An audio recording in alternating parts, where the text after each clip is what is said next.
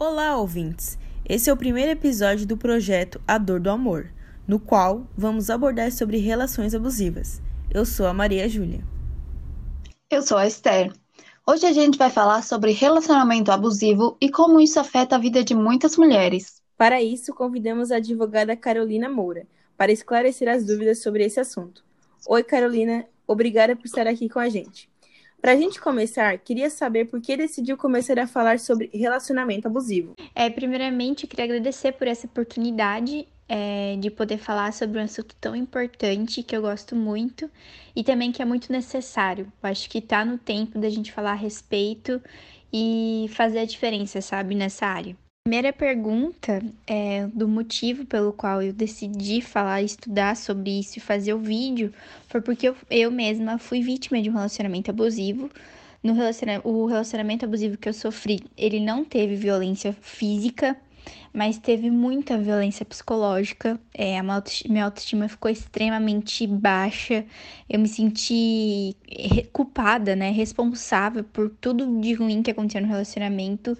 E isso foi muito triste e muito pesado para mim na época, eu só consegui me desvincular com a terapia, né? Com, uma, uma, com a ajuda de uma psicóloga. Então, depois que eu consegui me desvincular, é, me despertou interesse muito grande em saber a respeito, sabe? Eu já, já tinha interesse antes nessa área, mas depois que eu de fato fui vítima, eu comecei a pesquisar e estudar cada vez mais a respeito. Durante a quarentena da pandemia de Covid-19, os casos de violência contra a mulher agravam porque as vítimas passam mais tempo confinadas com seus agressores. Nessa situação que a vítima se encontra, ela fica mais vulnerável por ter que conviver com seu agressor o tempo todo. Diante disso, os números de casos de violência aumentam e a preocupação também. Por isso, a importância de debater sobre o assunto e informar sobre os sinais de comportamento abusivo. Carol, o isolamento da pandemia de Covid-19 compromete nas denúncias de violência? Isolamento compromete sim a, a denúncia da violência, porque algumas, dependendo do crime, é, a mulher precisa estar presencialmente na delegacia.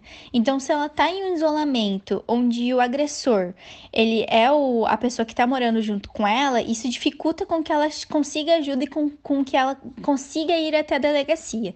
Tem um estudo do Fórum de Segurança que já trouxe dados mais é, concretos de como a violência aumentou em época de isolamento.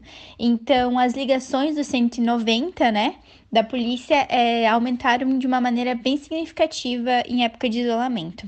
Relatar as situações de constrangimento, assédio, abuso que muitas mulheres sofrem é importante para atrair mais olhares para esse assunto. Dessa forma, as denúncias tomam mais vigor para que o autor do crime seja punido.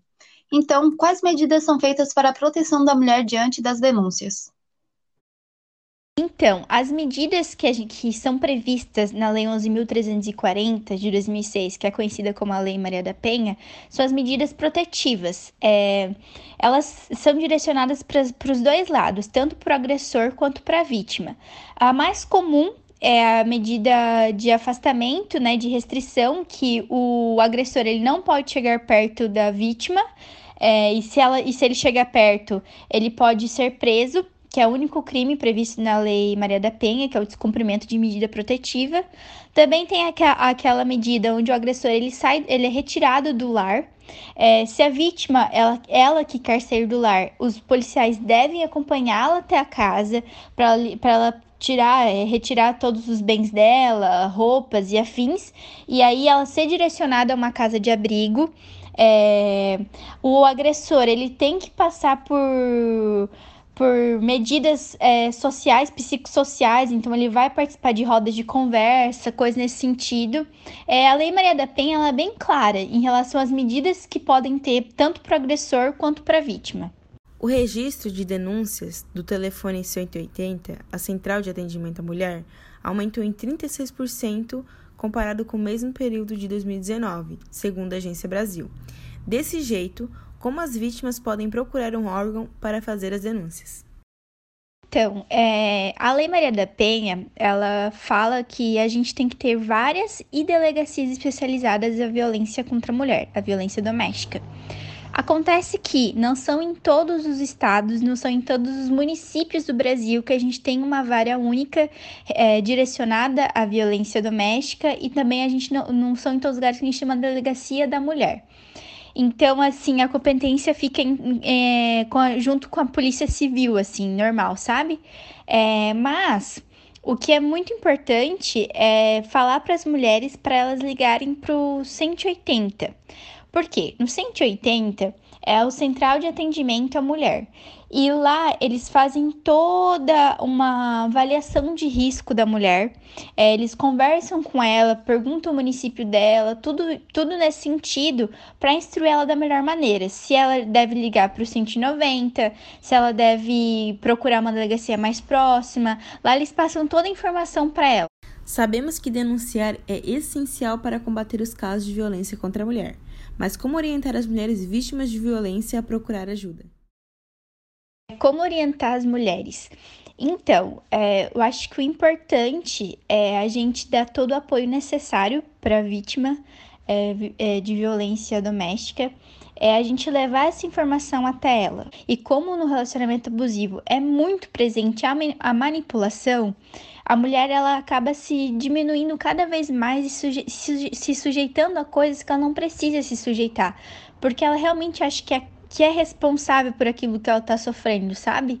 Então, quando a gente encontra, se depara com uma vítima de violência, é importante a gente levar essa informação até ela, mas sempre de forma muito sutil, gentil, tranquila, nunca impondo algo para ela, porque a tendência é ela ficar na defensiva, ela não acreditar que está num relacionamento abusivo.